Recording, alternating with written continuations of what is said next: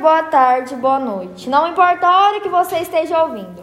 Seja bem-vindo ao quarto capítulo do podcast O Alto da Compadecida, fornecido pelos alunos da primeira série do ensino médio do Colégio Sagrado Coração de Jesus. Sente-se e acomode-se. Palhaço, muito bem, muito bem, muito bem. Assim se conseguem as coisas neste mundo. E agora, enquanto Xarel se enterra em latim, imaginemos o que se passa na cidade. Antônio Moraes saiu furioso com o padre e acaba de ter uma longa conferência com o bispo a esse respeito. Este que está inspecionado sua diocese.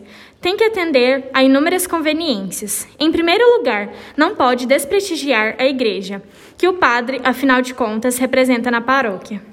Mas tem também que pensar em certas conjunturas e transigências, pois Antônio Moraes é o dono de todas as minas da região e um homem poderoso tendo enriquecido fortemente o patrimônio que herdou, e que já era grande durante a guerra, em que o comércio de minérios estava no auge.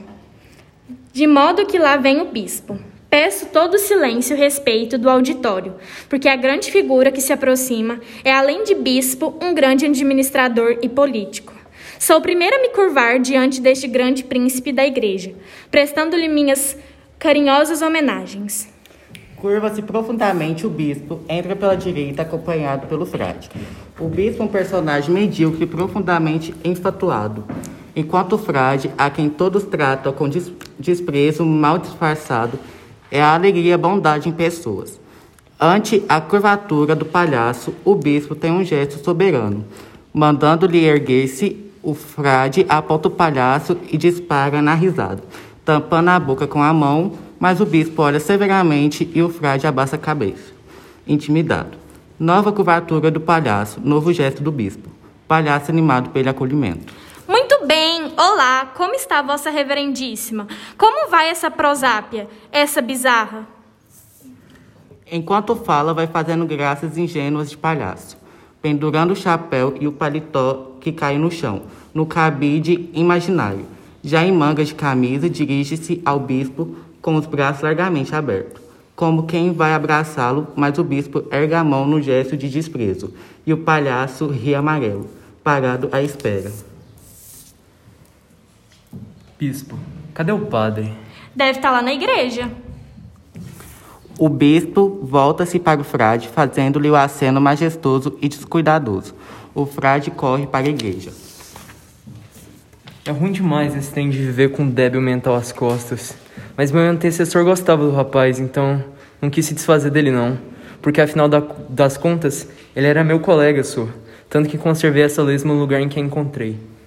O palhaço concorda fazendo uma grande curvatura e vem falar ao público. E agora afasto-me prudentemente, porque a vizinhança desses grandes administradores é sempre uma coisa perigosa, e a própria igreja ensina que o melhor é evitar as ocasiões. Peço licença a Vossa Excelência Reverendíssima, mas tenho que me retirar. O palhaço sai e no mesmo instante o frade volta com o padre, padre nervoso. Não esperava Vossa Reverendíssima aqui agora, de modo que. Deixa isso, sou. Passons, como dizem os franceses mas tem coisas que não posso deixar de lado com essa facilidade. Eu não tô entendendo nada. Pois entenderá já quando eu lhe disser que Antônio Moraes estava ali me alugando. Antônio Moraes falou com você? Falou sim, e foi para reclamar do seu procedimento para com ele. Uai, Bastião, tô entendendo isso não. Não vejo dificuldade nenhuma de você entender isso, uai. Padre João, Antônio Moraes veio falar comigo da rata que você deu com ele. Como é que é? Vamos parar de brincadeira, rapaz. O senhor sabe perfeitamente a que estou me referindo. Por que chamou a mulher dele de cachorra? Eu? Chamei? Sim, o senhor. Quer me fazer de idiota, é, Padre João? Não, nunca. Deus me livre e guarde. Mas eu juro pra você que não chamei a mulher dele de cachorra. Chamou, Padre João. Não chamei, senhor bispo. Chamou, Padre João. Não chamei. Chamou, Padre João. Chamei, senhor bispo. Afinal, chamou ou não, hein? Não chamei, mas se você é reverendíssima diz que eu chamei, é porque sabe mais do que eu aí.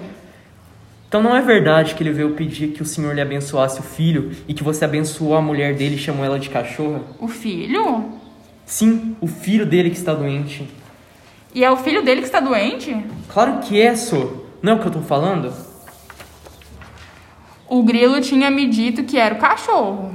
O grilo? Padre João, você quer brincar comigo? Que história é essa de grilo? Que história de cachorro é essa?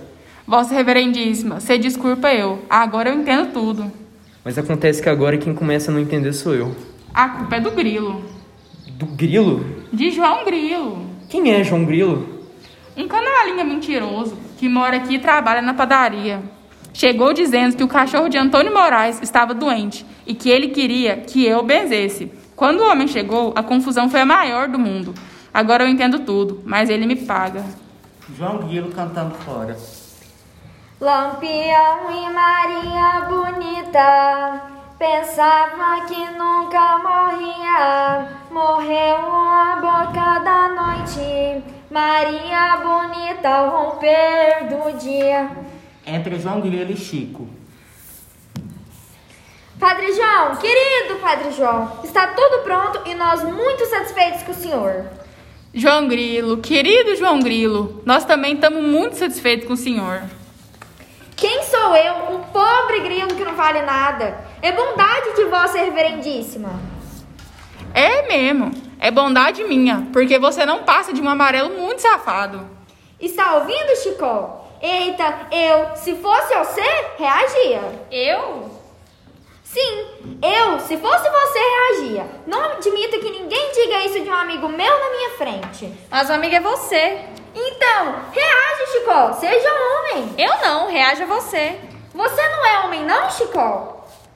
Eu sou homem, mas sou frouxo, ai. Muito bem, se é assim eu falo. Por que você, reverendíssima, me chamou de safado? Porque você é um amarelo muito safado. Pois esqueceram de botar isso na minha certidão de idade. Como é que você veio me dizer que o cachorro de Antônio Moraes estava doente? Fazendo eu chamar a mulher dele de cachorro, sou. Ah, e a safadeza é essa? Isso é nada, Padre João. Muito pior é enterrar o cachorro em latim, como se ele fosse cristão. E nem por isso eu vou chamá-lo de safado. Ai, Que é isso?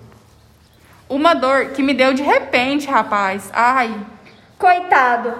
Não tem que ver o grito que minha patroa dava enquanto se fazia o enterro do cachorro. ai, João, meu querido, me acorde aqui que eu estou morrendo. Eu? Quem sou eu para socorrer, padre? Eu, um amarelo safado. Eu retiro o que disse, João. Retirando ou não, o fato é que o cachorro enterrou-se em latim. Um cachorro enterrado em latim. Enterrado latino, senhor bispo. Au, au, não sabe? Sacristão. Que que é isso, caboclo? É o bispo que quer saber essa história. Senhor bispo, excelente reverendíssimo senhor bispo, qual história? Essa de padre e sacristão se juntarem para enterrar um cachorro em latim. Ai. Que trem é esse? A desgraça agora foi que começou. Então houve isso? Um cachorro enterrado em latim? Então, é proibido? Se é proibido, deve ser porque é embraçado demais pra não ser. É proibido. É mais do que proibido. Código Canônico, artigo 1627, parágrafo único, letra K. Padre, o senhor vai ser suspenso. Ai, Vossa Excelência Reverendíssima vai suspender o padre? Vou, por que não? Acha pouco o que ele fez? Uma vergonha, uma falta de respeito, olha. ai. E o sacristão também vai pular pra fora desse seu emprego. Ai. Quando você, senhor João Grilo, vai ver que agora é o administrador, o senhor vai se arrepender de suas brincadeiras, jogando a igreja contra Antônio Moraes. Uma vergonha, uma desmoralização. É mesmo, é uma vergonha, sou. Um cachorro safado daquele se atrever a deixar três contos para o sacristão, quatro para o padre e seis para o bispo é demais. Como? Ah, e o senhor não sabe da história do testamento ainda não? De te- Do testamento? Que testamento? O testamento do cachorro. Testamento do cachorro. Padre animando-se. Sim, o cachorro tinha um testamento. Maluquice de sua dona. Deixou três contos de réis para o sacristão, quatro para a paróquia e seis para a diocese. É por isso que eu vivo dizendo que os animais também, se- também são criaturas de Deus. Que animal interessante, que sentimento nobre. Padre arriscando. Para atender à vontade da dona, deixei que o sacristão acompanhasse o. Enterro. Sim, o enterro. Em latim?